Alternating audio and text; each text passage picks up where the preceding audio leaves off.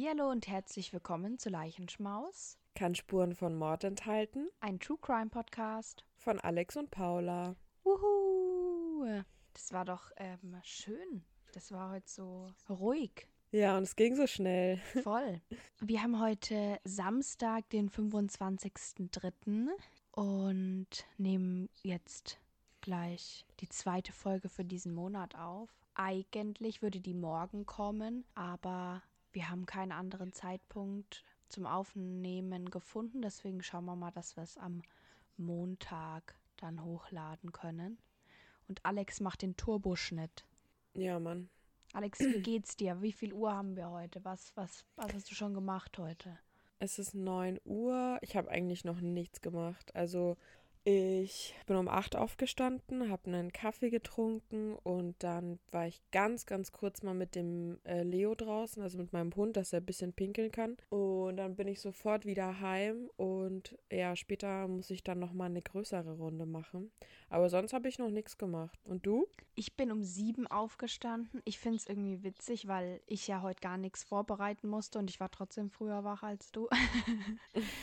Aber ich habe mich richtig aus dem Bett gequält und dann habe ich gefrühstückt und den Harald beschäftigt, weil der war schon um 6 Uhr hier gestanden und wollte, dass jemand mit ihm aufs Klo geht. Aber ich konnte nicht aus dem Bett raus. Es ging nicht. Er ist dann auch alleine gegangen, hat, glaube ich, 15 Minuten das Klo auseinandergenommen. Und dann haben wir kurz gespielt noch. Und ja, dann habe ich meine Sachen vorbereitet, weil ich muss nach der Aufnahme dann auf Arbeit gehen. Also warst du schon produktiver als ich auf jeden Fall. Bisschen wahrscheinlich. Ich mache heute einen entspannten. Vielleicht schneide ich nach der Aufnahme noch ein bisschen und ja, dann schaue ich mal, ne? Jawohl, das klingt doch gut. Je eher du es rum hast, desto besser. Voll. Also schneiden ist wirklich nicht der beste Part am Podcast. Ich hasse es. Ja.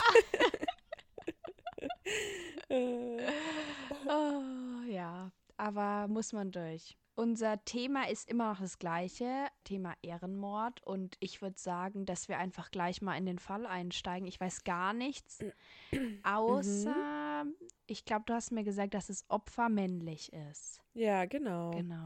Also das Ding ist, ich habe diesen Fall von dieser Seite, die du mir empfohlen hast, ehrenmorde.de, wo halt so ganz viele Ehrenmorde gelistet sind. Und ich persönlich würde schon das auch eher zu einem Ehrenmord zählen, aber ja, vielleicht teilt sich da die Meinung. Ja, aber wir können das ja später nochmal besprechen. Ich finde, also der Fall ist so, der ist sehr, sehr grausam und ich finde, allein deswegen ist es wert, quasi zu teilen, was passiert ist, einfach. Und genau. Okay, Also nicht, weil er so grausam ist, sondern um aufmerksam quasi darauf auf, zu machen. Aufmerksamkeit, genau, genau, um aufmerksam darauf zu machen. Jawohl, ich bin sehr gespannt und dann mute ich mich mal. In meinem Fall geht es heute um Ivan Schneider. Ich werde jetzt erstmal ein bisschen von der Familie erzählen quasi. Und zwar kommen Ivans Eltern ursprünglich aus Frankreich und genauer genommen aus dem Elsass. Ivans Vater, Pierre Schneider, der war Musiktherapeut und hat mit Menschen zusammengearbeitet, die im Spektrum liegen. Und dort hat er quasi Ivans Mutter kennengelernt. Sie war Heilerzieherin und beide haben dann geheiratet. Das war 1986 und ein Jahr später ist dann Ivan Schneider geboren. 1990 bekam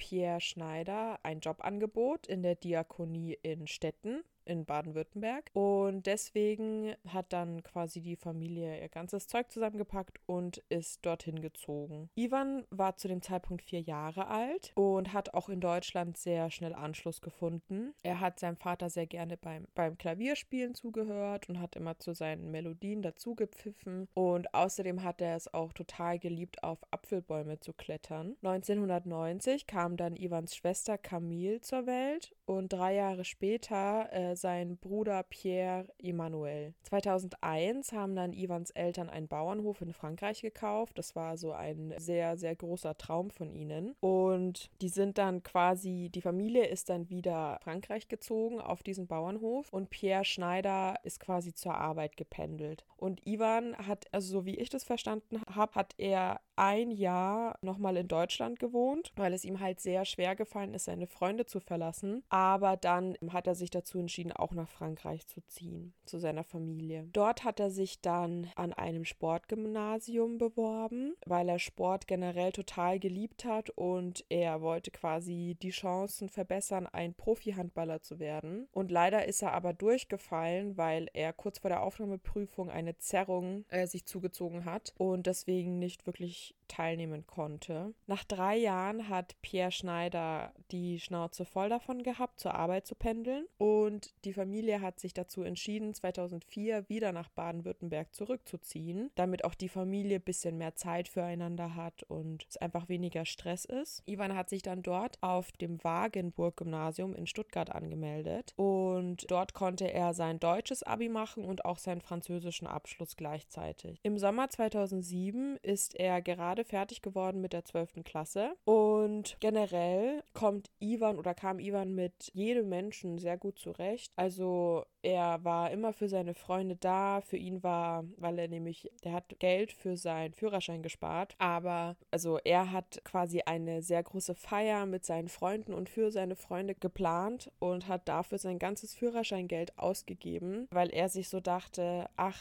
äh, ich kann nochmal für meinen Führerschein sparen, aber es ist mir jetzt wichtiger, mit meinen Freunden ein bisschen Spaß zu haben. Das ist mir wichtiger als mein Geld, was ich gespart habe. Und ich finde, er klingt generell wie ein super sympathischer Junge junger Mann. Leider gab es drei Menschen, die Ivan nichts Gutes wollten und eigentlich ohne Grund eine Familie gebrochen und traumatisiert zurückgelassen haben. Jetzt kommen wir ein bisschen mehr zu dem eigentlichen Fall. Es sind Sommerferien in Stuttgart. Kernen ist ungefähr 15 Minuten von Stuttgart entfernt und es ist 21 Uhr.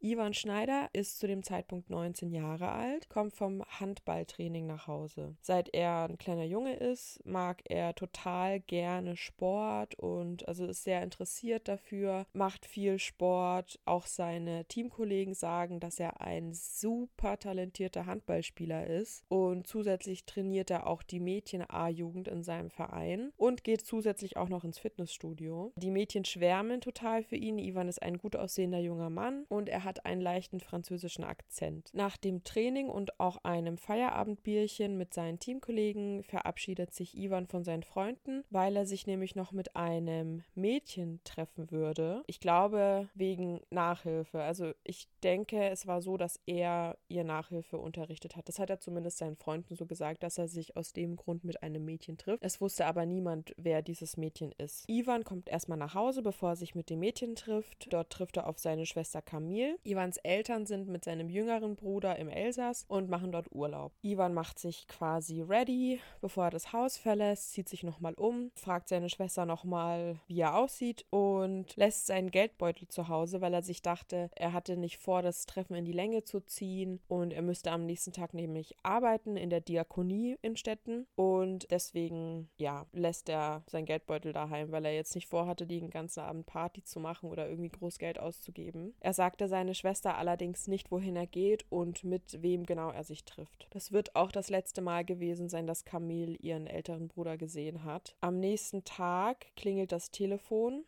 in Ivans Elternhaus. Camille nimmt den Hörer ab und an der anderen Leitung ist die Diakonie. Sie fragt, wo Ivan bleibt, also die sein Vorgesetzter quasi oder seine Vorgesetzte fragt, wo Ivan bleibt. Und das fand Camille schon sehr merkwürdig, weil Ivan ein sehr zuverlässiger Mensch und auch Mitarbeiter ist. Und äh, das hat sie natürlich total gewundert, wieso er nicht bei der Arbeit erschienen ist. Also hat sie einen Blick in Ivans Zimmer geworfen und da ist ihr aufgefallen, dass er überhaupt nicht zu Hause ist und wahrscheinlich auch gar nicht zu Hause angekommen ist. Und da hat sie langsam die große Angst gespürt, die in ihr aufgestiegen ist. Sie hat auch bemerkt, dass Ivans Sporttasche genauso auf dem Boden lag, wie er sie am Abend zuvor hingelegt hat. Und auch seine Jacken hingen noch an den Kleiderhaken. Seine Hanteln lagen in seinem Zimmer. Sein Bett war immer noch total ordentlich gemacht. Und da hat sie sich gefragt, ob er überhaupt zu Hause angekommen ist am Abend. Das erschien Camille total suspekt, also hat sie ihre Eltern sofort angerufen im Elsass. Diese haben ihren Urlaub abgebrochen und sind nach Hause gefahren und kurze Zeit später haben sie Ivan als vermisst gemeldet. Die Schneiders waren sich aber auch hundertprozentig sicher, dass Ivan nicht einfach so abhauen würde. Ich meine, er hat auch seinen Geldbeutel zu Hause gelassen, da waren seine ich denke mal, seine Karten drin, sein Ausweis, sein Geld. Wenn du abhauen willst, dann brauchst du das natürlich. Es wusste aber auch niemand so genau, mit wem sich Ivan am Abend des 21.08.2007 treffen wollte. Es tut mir total leid, ich habe das davor nicht erwähnt. Es war der Abend des 21.08.2007. Niemand wusste, wo und mit wem sich Ivan treffen wollte. Sechs Tage nach Ivans Verschwinden, also der 27.08.2007, haben sich dann mehrere Nachbarn eines Mehrfamilienhauses beschwert, nämlich über einen sehr unangenehmen Geruch. Das war in der Geishämmer Straße 15 im Osten von Stuttgart. Der Hausmeister des Hauses wurde vom Besitzer beauftragt, mal zu schauen, was da so los ist, nach dem Rechten zu sehen. Und 30 Meter vor dem Haus ist dem Hausmeister schon so schlecht geworden, weil dieser Geruch so penetrant war, und so streng, dass er sofort die Polizei angerufen hat. Es war ja auch Sommer. Ne? Daraufhin, also kam die Feuerwehr und die Polizei. Die Feuerwehr hat kurze Zeit später bei einer Kellerwohnung die Tür aufgebrochen. Und zwar quasi aus der Wohnung, wo auch der Geruch herkam. Und ja, im Vergleich zu dem, was die Ermittler dort in der Wohnung fanden, ist der Gestank auch das geringste Übel. Also es wird jetzt schon mal ein bisschen, ein bisschen grausam, dass ihr Bescheid wisst. Wenn ihr wollt, könnt ihr den Teil auch überspringen. Überall in der Wohnung liegt Zement und Putzlappen herum, blutige Putzlappen. In der Badewanne findet sich der untere Teil einer großen grünen Altpapiertonne. Die Ermittler finden im Wohnzimmer ein blutiges Wischtuch und ein blutverschmiertes Beil. In der Abstellkammer Kammer finden die Polizeibeamten quasi den Grund, wieso es überall äh, so verseucht riecht. Und zwar in einer blauen Ikea-Tasche liegt ein Zementblock, an dem ein Fliegenschwarm klebt quasi. Also die fliegen da drumherum die ganze Zeit. Aus dem Zementblock tropft Flüssigkeit heraus. Daraufhin wird sofort die Soko Zement gebildet. Das ging auch sehr schnell. Generell dieser ganze Fall wird sehr schnell vorangetrieben. Und die 23-jährige Laila K. wird befragt. Sie ist nämlich die Mieterin dieser Wohnung oder Besitzerin Besitzerin dieser Wohnung. Am nächsten Tag sammelt die Polizei Besitzer von Ivan aus seinem Elternhaus ein, um eben die DNA abzugleichen. Und unter anderem ist eine Basecap dabei, zwei Trillerpfeifen und zwei Zigarettenstummel. Kurze Zeit später, nämlich am Abend, stehen dann auch zwei Kripo-Beamte und ein Seelsorger vor der Haustür der Schneiders. Und ich habe nämlich einen sehr guten Podcast dazu angehört. Da haben sie auch erwähnt, dass Pierre Schneider auch das das Vaterunser gebetet hat, als die Beamten eben vor der Tür standen. Also die haben schon Böses geahnt. Ivan Schneider ist tot. Ich habe ja vorhin gesagt, dass in dem Fall die Ermittlungen sehr schnell vorangingen und auch sehr kurze Zeit später haben die Beamten schon vier Verdächtige in Untersuchungshaft sitzen. Und während die Verdächtigen befragt werden, haben die äh, Beamten quasi nach, nach Ivans Leiche gesucht oder beziehungsweise nach den Überresten Ivans. Am 30.08.2007 2007 haben Polizeitaucher dann in der Nähe der Stadt Ploching, das ist circa 20 Kilometer von der Heimatstadt der Schneiders entfernt, also quasi in Baden-Württemberg, haben sie Zentner schwere Betonblöcke aus dem Fluss Neckar gezogen und das waren auch leider die Überreste Ivans. Am 12.09.2008 kann auch die Familie dann endlich Abschied von Ivan nehmen. In der Kirche ist jeder Platz gefüllt, also da standen auch schon die Leute draußen draußen auf dem Vorplatz und haben um ihn getrauert. Das waren Freunde, Familie, Fremde. Auch das französische Konsulat hat einen Blumenkranz für Ivan aufgestellt. Und ja, jetzt kommen wir dazu, was überhaupt passiert ist am 21.08.2007. Und zwar wurde Ivan nachmittags von einem Mädchen namens Sessin angerufen. Sessin ist 16 Jahre alt und sie ruft Ivan von einer Telefonzelle aus an im ähm, Stuttgarter Stadtteil Bad Cannstatt und fragt ihn, ob er sich mit ihr treffen kann. Sie möchte sich wegen seiner Nachhilfe bei ihm erkundigen und außerdem soll Ivan einem Kumpel von Cessin bei irgendwas helfen. Sessin ist Ivans Nachbarin und sie wohnen circa 200 Meter voneinander entfernt. Also treffen sich Ivan und Sessin nach seinem Training an diesem Abend auf einem Feldweg, auf einer Streuobstwiese. Und die Wohnung der Schneiders ist auch nur ein paar hundert Meter von dieser Wiese entfernt. Also generell ist diese Streuobstwiese nicht wirklich abgelegen. Ivan und Sessin gehen zusammen den Weg zur Villa Rustica und um 21.20 Uhr treffen Ivan und Sessin auf halber Strecke zwei Freunde von Sessin. Und ich denke, ihr könnt schon ungefähr ahnen, worauf das jetzt hinläuft. Das sind nämlich die zwei anderen Mörder, auf die Ivan da trifft. Das sind zwei Männer, nämlich der 19-jährige Dennis E. und sein Kumpel, der 18-jährige Roman K. Einer der beiden Männer fragt Ivan nach einem Feuerzeug und in dem Moment war Ivan natürlich abgelenkt, also er hat äh, nach dem Feuerzeug gesucht und in dem Moment trifft ihn ein Baseballschläger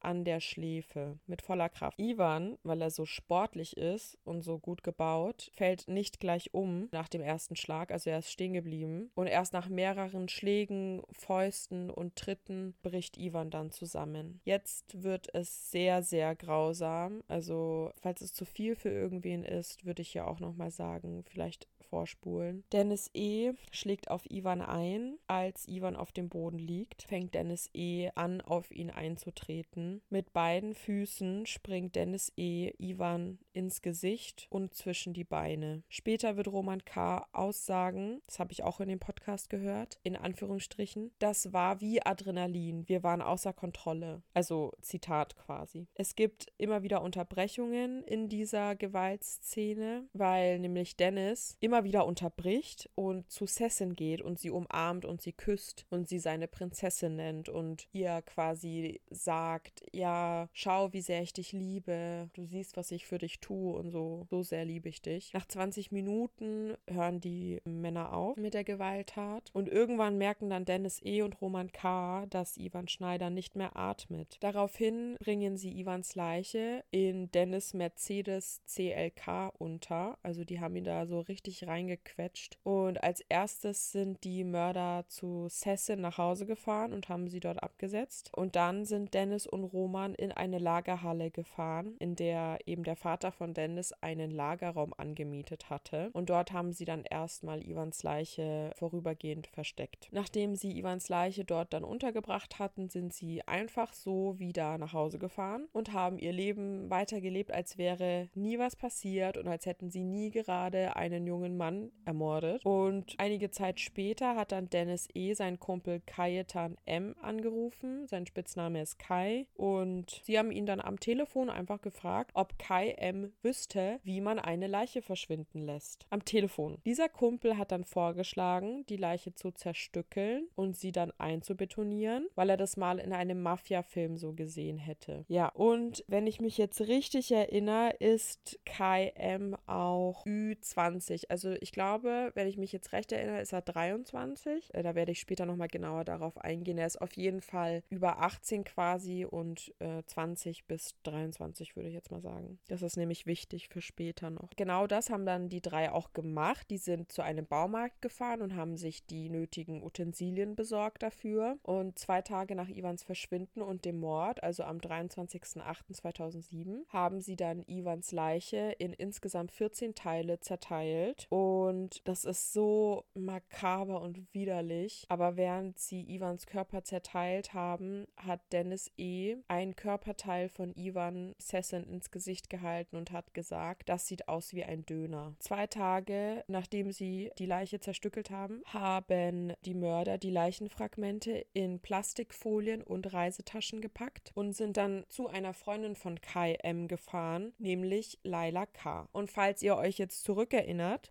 K. ist diejenige, bei der auch die Polizei und die Feuerwehr dann eingebrochen sind, weil dieser starke Geruch aus der Wohnung kam. Laila K. wohnt in einer Kellerwohnung in einem Mehrfamilienhaus in der Geisheimer Straße 15 im Osten von Stuttgart. Dort mischen die Mörder Zement an und zementieren die Überreste von Ivan in fünf Plastikblumenkübel, die sie dann im Neckar versenken wollen. Den Rumpf des Opfers betonieren sie it. In einer großen Altpapiertonne ein. Dann merken sie aber, dass diese Tonne zu schwer zum Transportieren ist, weswegen sie diesen Zementblock dann nochmal aufflexen müssen. Und somit transportieren sie den Torso nicht mehr in dieser Altpapiertonne und ich glaube auch ohne Zement, weil sie es ja aufgeflext haben, in dem weißen Mercedes Sprinter von Dennis Vater. Sie sind circa 30 Kilometer weiter gefahren zu einem einsamen Waldstück im Kreis Bad Ludwigsburg und beim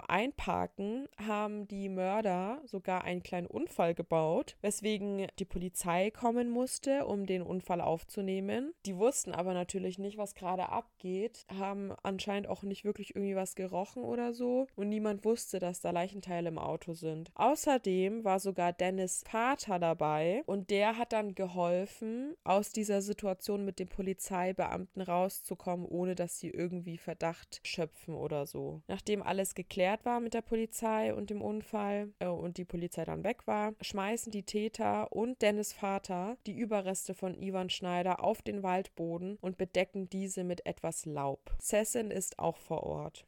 So, Jetzt kommen wir zur Frage, warum musste Ivan Schneider überhaupt sterben? Also was ist das Motiv gewesen quasi? Weil Dennis E., nämlich der Haupttäter, der kannte Ivan Schneider eigentlich gar nicht. Also der kannte ihn nicht. Dennis E. ist krankhaft eifersüchtig. Sessin ist mit ihm zusammen. Sie muss alle männlichen Telefonnummern von ihrem Handy löschen. Dennis hat sie sechsmal gezwungen, ihre SIM-Karte zu wechseln, damit er der Einzige ist, der ihre Nummer hat. Ja, kein anderer Mann. Die Staatsanwaltschaft hat auch später veranlasst, ein psychologisches Gutachten zu erstellen bei Dennis. Und da haben sie quasi aufgeschrieben, dass zwischen Cecil und Dennis eh eine, wie so eine krankhafte Abhängigkeitsbeziehung besteht. Genau, nur so als Randinfo. Dennis hat Cecil jeglichen Kontakt mit anderen Männern verboten. Er hat sie gezwungen, sieben Männernamen zu nennen, mit denen sie was hatte, bevor sie mit Dennis zusammengekommen ist. Und dabei hat sie unter anderem auch Ivan Schneider genannt. Das Ding an der ganzen Sache ist aber, dass Sessin und Ivan niemals was miteinander hatten. Das haben die Ermittler dann später herausgefunden. Also niemand weiß, wieso sie den Namen genannt hat. Das wird sich auch vor Gericht dann nicht wirklich klären können. Also das wird man wahrscheinlich niemals herausfinden können. Sessin hat Dennis auf jeden Fall erzählt, dass Ivan Sessin gegen ihren Willen entjungfert hat, obwohl das nicht stimmt. Und später hat sie dann behauptet, dass die beiden sich nur einmal geküsst hätten. Und genau als Sessin Dennis das eben erzählt hat, mit dem mit der Entjungferung,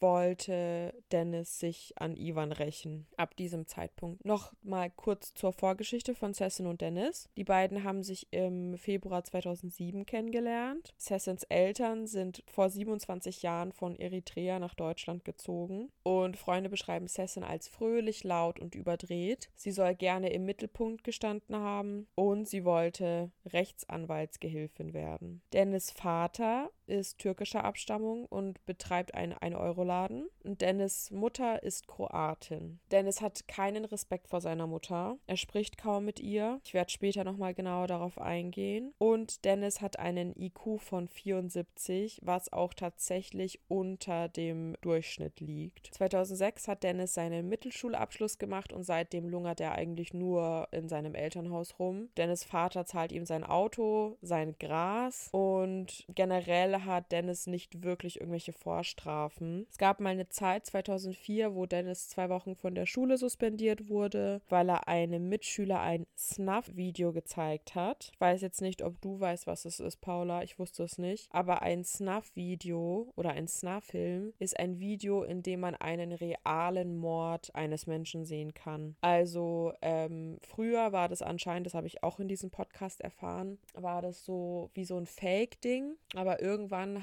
haben Terroristen Videos hochgeladen, wo sie Menschen enthaupten. Und das war dann real. Und diese Videos, ja, haben sie halt ins Internet hochgestellt und gehen immer noch rum, bestimmt machen das teilweise immer noch Menschen. Und so ein Video hat Dennis ein, seine Mitschüler gezeigt. Ein Jahr später wird gegen Dennis wegen Körperverletzung und Beleidigung ermittelt, das wird aber wieder fallen gelassen. Und ja, das Ding mit Sessins und Dennis Beziehung ist, dass sie halt, das ist halt eine sehr äh, toxische Beziehung Beziehung. Cecil bringt die schlechtesten Seiten quasi aus Dennis ähm, verstärkt hervor. Und es hat alles sehr harmlos angefangen in der Beziehung, aber im Laufe der Zeit ist Dennis halt immer eifersüchtiger und ähm, besitzergreifender geworden und auch depressiv. Also er hat Cecil auch schon öfter gedroht, sich das Leben zu nehmen. Das war sehr, sehr viel für Cecil, viel Stress auch, weswegen sie sich dann auch von Dennis getrennt hat. Das hat aber nicht lange angehalten, weil Dennis Cecil immer wieder aufgelauert ist. Er hat sie immer wieder angerufen und gefleht, sie wieder zurückzunehmen. Auch Dennis Eltern haben Cecil angerufen und sie gebeten, wieder mit Dennis zusammenzukommen. Und sogar, sogar Cecils Eltern wurden nicht verschont, weil da nämlich auch Dennis seine Familie angerufen hat und gefleht hat, dass Cecil wieder zu Dennis zurückkehrt. Kurze Zeit später sind die wieder zusammengekommen und als Dennis dann jedoch erfährt, dass Cecil doch keine Jungfrau mehr ist, wie sie es am Anfang der Beziehung erzählt hatte, ist er komplett durchgedreht. Für Dennis war es ein furchtbarer Gedanke, dass seine große Liebe von einem anderen Mann beschmutzt wurde, in Anführungszeichen, und hat ihr dann das erste Mal mit Schlägen gedroht und sie gezwungen, die Männernamen zu nennen. Somit hat er dann seine persönliche Todesliste erstellt. Das war die Liste mit den sieben Männernamen, die Cecil ihm, ihm geben musste. Am 17. 2007 hat Dennis das erste Mal einen Jungen auf dieser Liste verprügelt. Da konnte zum Glück die Mutter des jungen Mannes noch eingreifen, weswegen der Junge auch keine schweren Folgen davon tragen musste. Und der zweite Name war leider Ivan Schneider, der zweite Name auf der Liste. Dennis ist immer aggressiver geworden. Der hat daheim bei sich Möbel zertrümmert und seine Mutter mit einem Kabel geschlagen, also auf sie eingeschlagen. Ja, auch seine große Liebe, die hat er nicht verschont. Er hat Cecil nämlich auch geschlagen. Neun Tage vor dem Mord an Ivan Schneider haben sich Cecil und Dennis wieder einmal gestritten. Da ist es dann Cecil zu blöd geworden und sie ist gegangen. Dennis hat dann daraufhin einen Suizidbrief geschrieben, also einen Brief geschrieben, in dem er seinen Suizid angekündigt hat. Und er hat gewartet, bis Cecil von diesem Brief erfahren hat. Er hat dort in dem Brief einen Ort beschrieben, an dem er sich das Leben nehmen möchte. Er hat an diesem Ort gewartet bis Tessin dort aufgetaucht ist. Tessin ist aufgetaucht, sie haben sich wieder versöhnt und sind wieder zusammengekommen. Was hat jetzt Roman K. mit dieser ganzen Sache zu tun, der Kumpel von Dennis? Eigentlich auch nichts. Er kommt aus einer Alkoholikerfamilie. Bei sich zu Hause, bei Roman K. gibt es immer wieder Streit. Die Eltern trennen sich immer wieder voneinander. Und Roman K. ist ein Zeitsoldat bei der Bundeswehr. Er meint, er wäre an dem 21.08.2007 nur dabei gewesen, um Dennis zu helfen, falls er von Ivan angegriffen wird. Er kann sich selbst auch nicht erklären, wie er selber zum Angreifer geworden ist. Kai M. kommt auch aus schwierigen Verhältnissen. Auch hier ist wieder Alkohol in der Familie im Spiel. Und äh, zwischenzeitlich ist er sogar in einem Heim aufgewachsen. Er verdient sich als Drogendealer seinen Lebensunterhalt. Und Dennis ist für Kai wie ein Bruder. Am 11.02.2008 beginnt dann der Gerichtsprozess gegen die Mörder.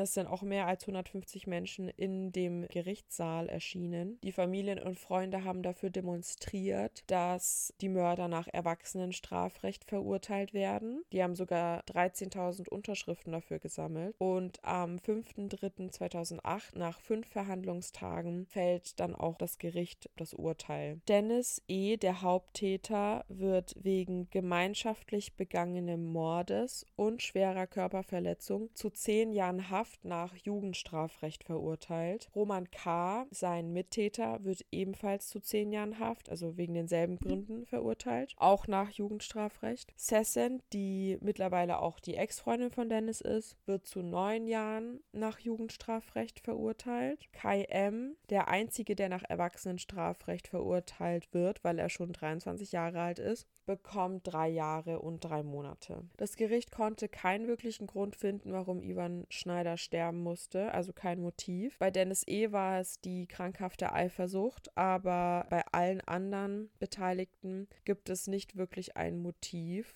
Und auch die psychologischen Gutachter, die können nur Hypothesen aufstellen für Motive, weil es halt einfach keine wirklichen Gründe gibt. Jetzt stellt sich nur die Frage, warum Dennis E. und Roman K., die schon über 18 waren, nach Jugendstrafrecht verurteilt wurde. Das habe ich auch in dem Podcast herausgefunden. Den werde ich auch am Ende dann nennen. In Deutschland gibt es quasi einen Zwischenbereich. Also bis zu 14 Jahren ist man nicht strafmündig, man kann also nicht verurteilt werden. Zwischen 14 und 18 Jahren ist man jugendlich und muss nach Jugendstrafrecht verurteilt werden. Und mit 21 ist man quasi nach dem deutschen Strafrecht erwachsen und muss nach Erwachsenenstrafrecht verurteilt werden. Dennis E. und Roman K. sind quasi zwischen 18 und 21 Jahren. Und in dem Fall gibt es quasi so eine Regelung im deutschen Strafrecht, dass Heranwachsende immer im Einzelfall entschieden werden muss, ob nach Jugendstrafrecht oder Erwachsenenstrafrecht verurteilt wird. Und so wurde das halt dann auch in diesem Fall entschieden. Also das regelt Paragraph 105 des Jugendstrafrechts. Und dieser Paragraph, der definiert eben,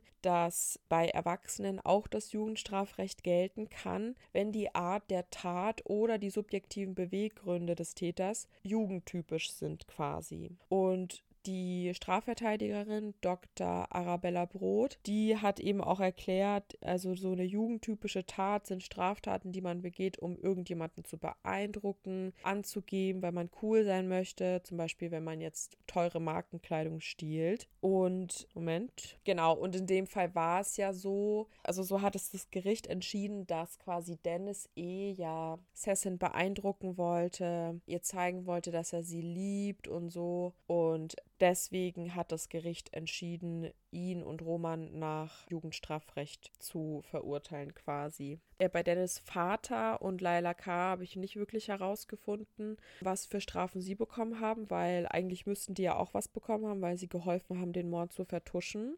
Sessin Kai M. und Roman K. sind auch schon wieder aus dem Gefängnis draußen. Der Gutachter hat bei Dennis aber eine Reihe an psychischen Krankheiten bestätigt und er ist auch nicht in einem Gefängnis, sondern in einer forensischen Psychiatrie.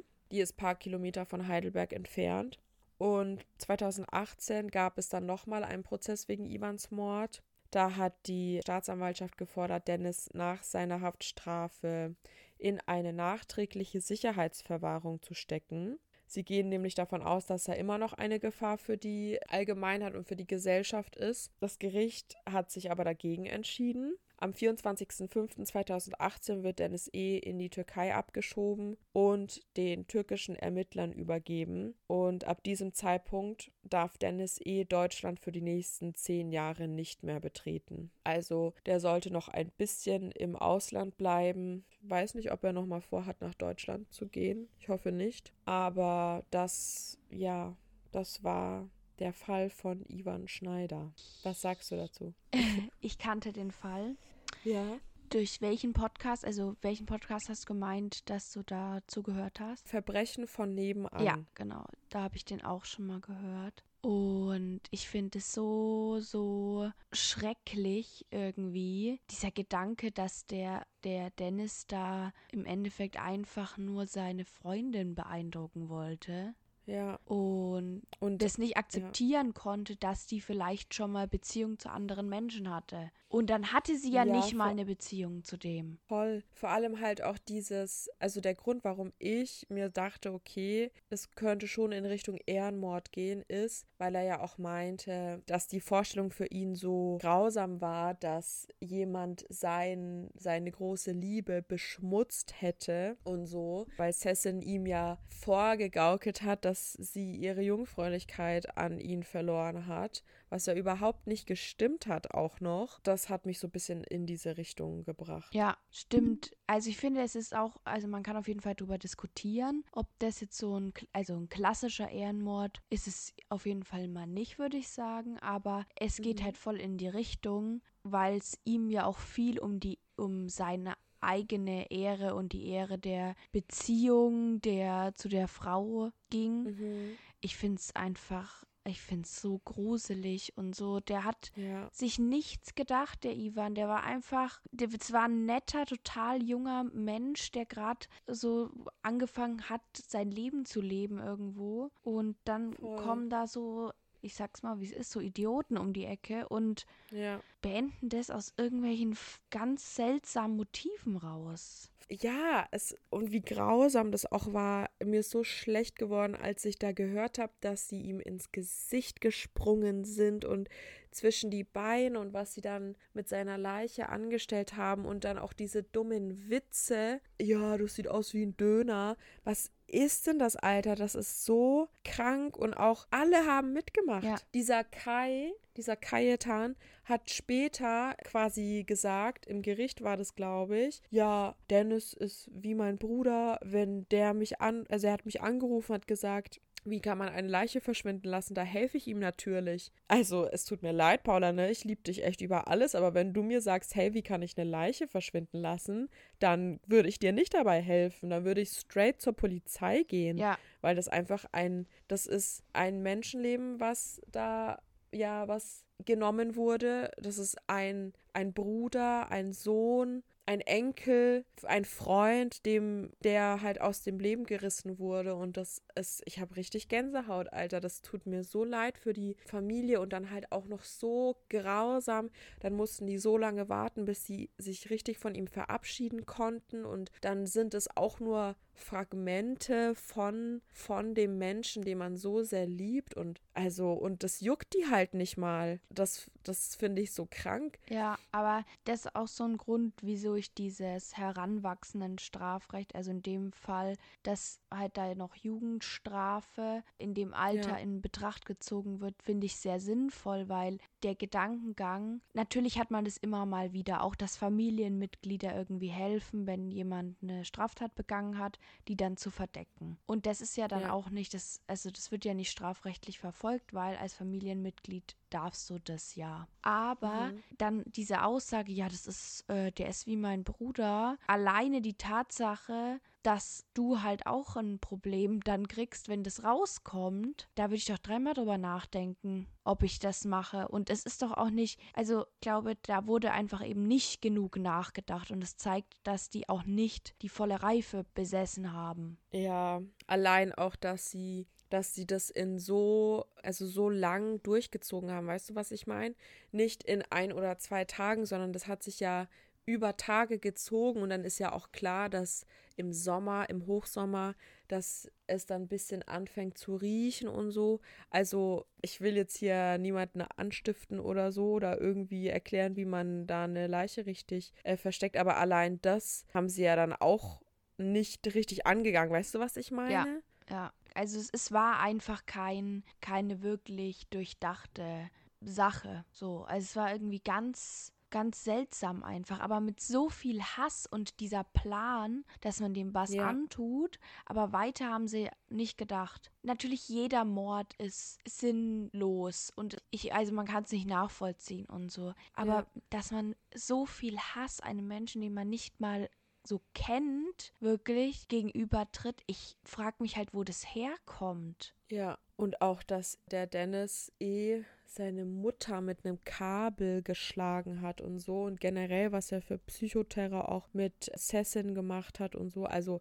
Cessin ist jetzt auch kein Unschuldslamm. Sie war bei jeder Tat dabei, hat das alles mit angesehen, hat nichts gesagt, aber ich denke, dass da halt teilweise auch so eine Angst mit dabei war, weil sie selber halt psychisch auch total unter Druck gestellt wurde. Und ich denke, wenn man in so einer Situation selber ist, ist es auch, wenn man total Angst hat, dass entweder die Person sich selbst was antut, mir was antut oder jemand anderem was antut. Und ich muss diese Liste nennen, nennen, weil sonst werde ich verprügelt oder sonst was. Ich kann mir schon vorstellen, dass sie selber da auch Angst hatte, aber es ist halt keine Rechtfertigung, einem Menschen das Leben zu nehmen und nicht einzuschreiten oder nicht äh, die Polizei zu rufen oder so. Weil es ist ja Zeit vergangen, also sie hätte es ja trotzdem machen können. Die haben sie ja auch zu Hause dann wieder abgeliefert, nachdem das alles passiert ja. ist. Spätestens da hätte sie die Polizei rufen können, als sie sicher war zu Hause. Ja, ich glaube, dass sie da auch schon ganz, ganz krass manipuliert worden ist. Die muss ja, ja. in ständiger Angst gelebt haben. Also der hat ja ein Gewaltpotenzial, das überschreitet mein Denkvermögen fast schon ein bisschen. Ja, ist echt krass.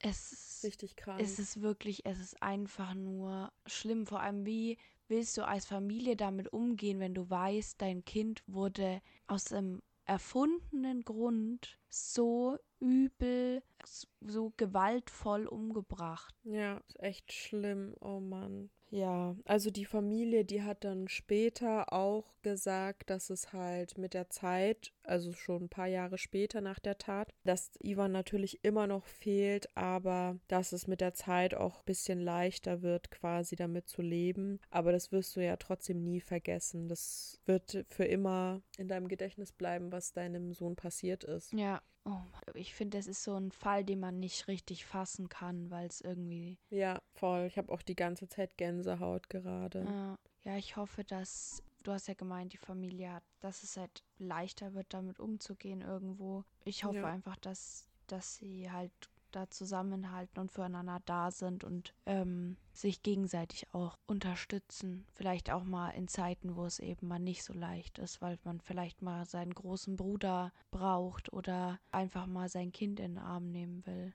Ja, hoffe ich auch.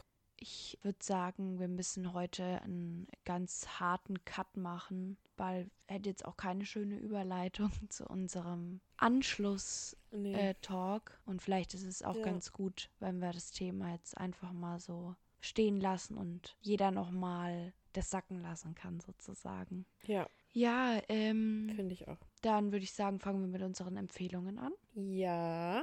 Hast du eine Empfehlung für mich? Ja, ich habe eine Empfehlung sogar. Sehr gut. Ich suchte momentan übertrieben hart den Two Hot Takes Podcast. Kennst du den? Ich habe Den englischen? Ich habe das auf TikTok gesehen, habe ich so Ausschnitte gesehen davon. Ja, genau. Also ich habe nämlich auch auf TikTok immer wieder Ausschnitte davon gesehen und dann irgendwann mal auf YouTube wurde mir das angezeigt und dann dachte ich mir, okay, ich höre mir das jetzt mal an, weil, ne, ich liebe so Drama, Gossip und so. Ich, ich mach, das macht mir so Spaß zu entscheiden, ob die Person ähm, jetzt im Recht ist oder nicht. Die machen, und egal was ich. die ja? machen doch immer so Am I the Asshole Sachen. Ja, genau, sowas zum Beispiel. Oder sie lesen halt quasi, also sie lesen so Reddit-Stories vor und genau, entweder entscheiden sie dann, ob diese Person das Asshole ist, oder sie geben halt Ratschläge so. Also die lesen halt aus verschiedenen Reddit-Foren oder die Zuhörer schreiben ihnen selber bestimmte Geschichten. Und manchmal geben sie dann halt Ratschläge, wie man in einer bestimmten Situation wie handeln sollte oder so. Oder sie entscheiden eben, ob die Person jetzt falsch lag und äh, was du jetzt so machen kannst oder so. Weißt du, was ich meine?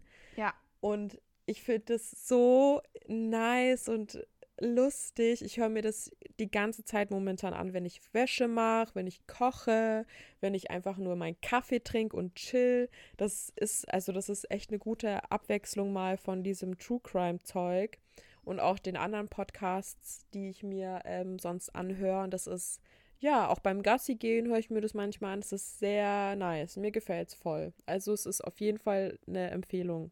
Äh, sehr nice. Ich will dann auch mal reinhören, weil ich kriege immer das auf TikTok angezeigt, auch von anderen Podcasts, dieses the Asshole Ja. Genre. Für alle, die es jetzt, die nicht ganz gecheckt haben, worum es geht. Eine Person erzählt eine Geschichte, die ein bisschen kontrovers ist und wo eine andere Person dann gesagt hat, sozusagen, also man hat was gemacht und der andere Person hat dann gesagt, ja, das ist scheiße von dir. Und die Person findet aber es nicht scheiße und dann wird darüber diskutiert. Ja, und da ist halt alles Mögliche dabei.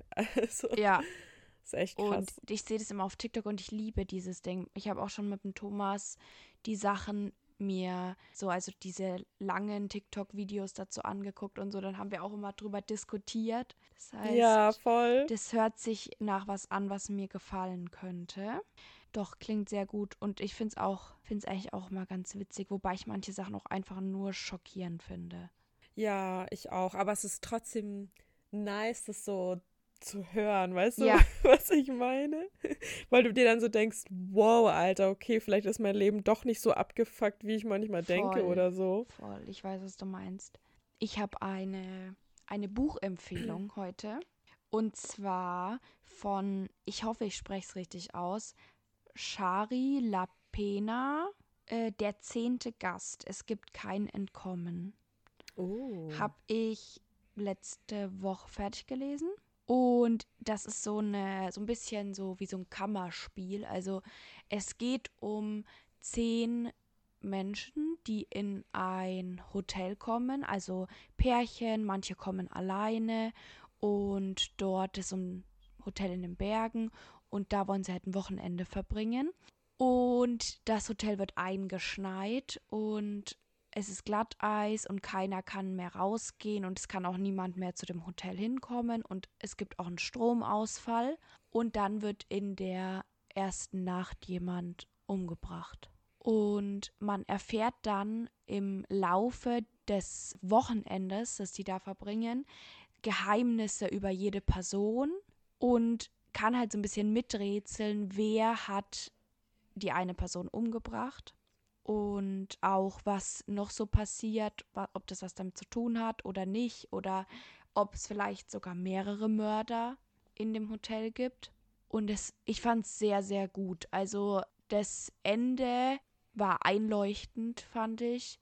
Aber mir ging es gar nicht so ums Ende, sondern ich fand einfach diese Geschichte, dass du immer, dass alle so an einem Ort sind, keiner kann dem entkommen und man erfährt immer wieder so kleine Geheimnisse oder die, man spürt so die Stimmung, wie sie da ist. Ich fand es echt richtig, richtig gut, das Buch.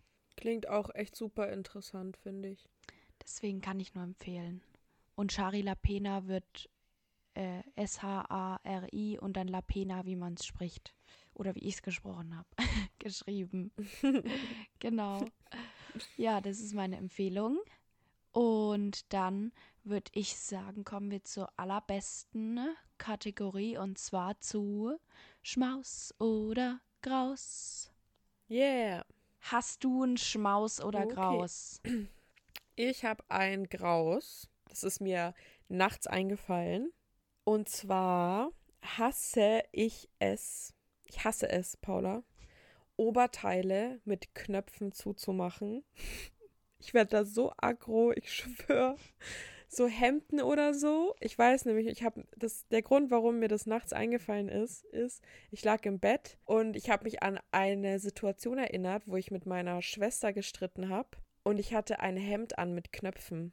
So und sie hat es einfach aufgerissen, weil sie wusste, dass ich es hasse, das wieder zuzumachen. Ich weiß nicht warum, aber ich finde es, egal um was es geht, also Decken, ne, wenn du dann diese, wenn du deine Decke beziehst, dann musst du diese Knöpfe da reinmachen, Hemden, alles Mögliche mit Knöpfen. Ich finde es richtig nervig. Das macht mich richtig aggro. Ja, kann ich verstehen. Weißt du, wann es noch nerviger ist? Wenn man gemachte Nägel hat, also so Gel oder Acryl, ja. und die sind schon so rausgewachsen.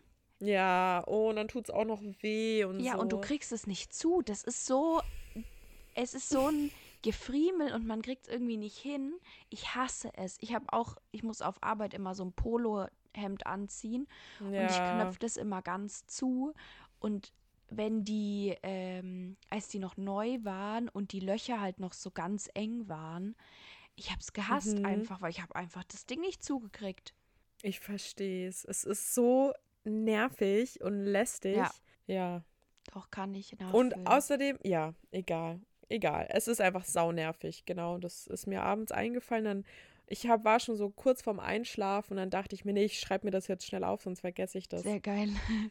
ja, ich habe vorhin, ich habe, glaube ich, 20 Minuten, da habe ich mir so TikToks und YouTube-Videos angeguckt ähm, zu Hot Takes, weil mir einfach nichts eingefallen ist. und dann habe ich jetzt aber was gefunden. Ich weiß nicht, es ist kein so richtiger Hot Take, aber ich habe es meinem Freund erzählt und er fand's, er fand, ich kann das sagen. Und zwar Leute, die Obst und Gemüse, aber vor allem Obst anders essen als der Rest der Welt. Also so, das ist jetzt ein richtiger Graus für mich. Ich finde es richtig, ich finde es einfach ganz seltsam. Siehe, Meinst du so? ich mache drei Beispiele. Menschen, okay. die Äpfel mit diesem Kerngehäuse essen. Menschen, die Erdbeeren mit dem Grünen essen. Okay. Und Menschen, die Kiwi mit Schale essen. ja, okay. Die sind mir extrem suspekt. Ich muss ehrlich sagen, Paula, ich hoffe, ich hoffe, du wirst ihn jetzt nicht so hassen dafür, aber der Tarek, der ist auch so ein Kandidat. Der isst auch mhm. mit Kerngehäuse den Apfel. Ja. also nicht immer, nicht immer Aber das ist mir so ein paar Mal schon aufgefallen und jedes Mal habe ich ihn darauf angesprochen und war so, hä? Hattest du nicht gerade noch einen Apfel in der Hand? Wo ist denn der Rest von dem? Ja, habe ich gegessen. Ja. Jedes, also und auch bei Birnen und so, oh ne? Ja, stimmt. Alter. Nee, der Vater von meinem Freund, der macht es auch. Und ähm, ich habe das bei ihm das erste Mal gesehen, dass es Menschen gibt, die das machen. Und ich ja. war richtig einfach so, what the fuck? Was ist mit dir? Wieso tust du das? Das ist nicht, also. Ja. Ich esse doch auch nicht den Stiel von der Tomate mit. Und dann habe ich eben so vorhin so ein Video gesehen, wo eine, äh, wo eine gesagt hat, dass Erdbeeren am besten schmecken, wenn man auch das Grünzeug mit isst. Und ich war so, äh, nein. Voll, dann hat man doch, das ist doch eine ganz andere Textur und dann hat man noch so was anderes mit im Mund. Das ist doch eklig. Also jetzt no shade an die Leute, die das so essen, ne? Ja, es ist natürlich, es ist, es ist sehr verwertungsfreundlich, würde ich es mal nennen. Wenn du ja. einfach alles mit isst. Aber ich fühle es überhaupt nicht. Also, ich weiß nicht, ich frage mich wirklich, was, was mit den Leuten ist. Wer, wer macht das? Wie kommt man da drauf? Ich verstehe das irgendwie gar nicht. Ich finde, man hat doch so eine natürliche Abneigung dagegen, dass ich so, wie gesagt, ich esse ja auch den Stiel von der Tomate nicht mit. Oder die Schale von der Zwiebel, da kommt doch auch keiner drauf, die mitzuessen. Ja, das stimmt. Vor allem bei Kiwi finde ich es auch nicht so geil, weil die Kiwi ja so pelzig ist und so. Ja. Ich glaube, ich glaube, so Zitrone, da kannst du auch die Schale essen. Ja, Bio-Zitrone kannst du, glaube ich, die Schale mit Ja, essen. genau.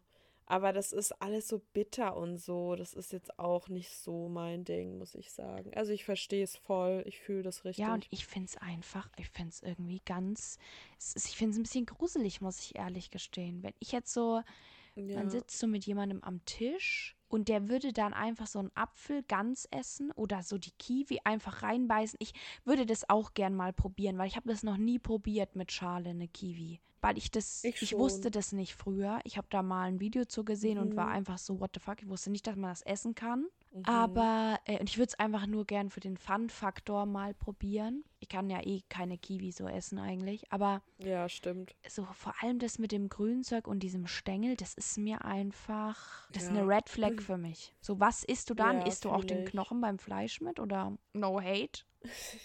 ja, also mein Freund, der isst auch rohen Brokkoli und so. Ja, ja, ja, das. Sau eklig. Das auch irgendwie.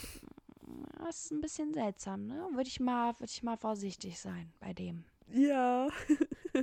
ja. Naja. Ich bin mal gespannt, wer anderer Meinung ist, wenn wir das auf Insta, Schmauspoddy, unseren Schmaus oder Graus, in dem Fall zwei Graus posten, wer die Erdbeere mit dem Grünzeug isst und den Stängel von Birne und Apfel, weil ich habe viele Fragen an euch. Ja, Mann. Ich würde sagen, damit sind wir auch am Ende unseres mhm. Podcasts. Folgt uns alle auf Instagram, damit ihr die Bilder sehen könnt und damit wir da vielleicht auch ein bisschen über den Fall sprechen können und natürlich über Schmaus und Graus und ihr uns sagen könnt, was eure Meinung dazu ist. Ja, dann hören wir uns beim nächsten Mal wieder. Ich freue mich. Ich wünsche euch einen guten Morgen, Mittag oder Abend.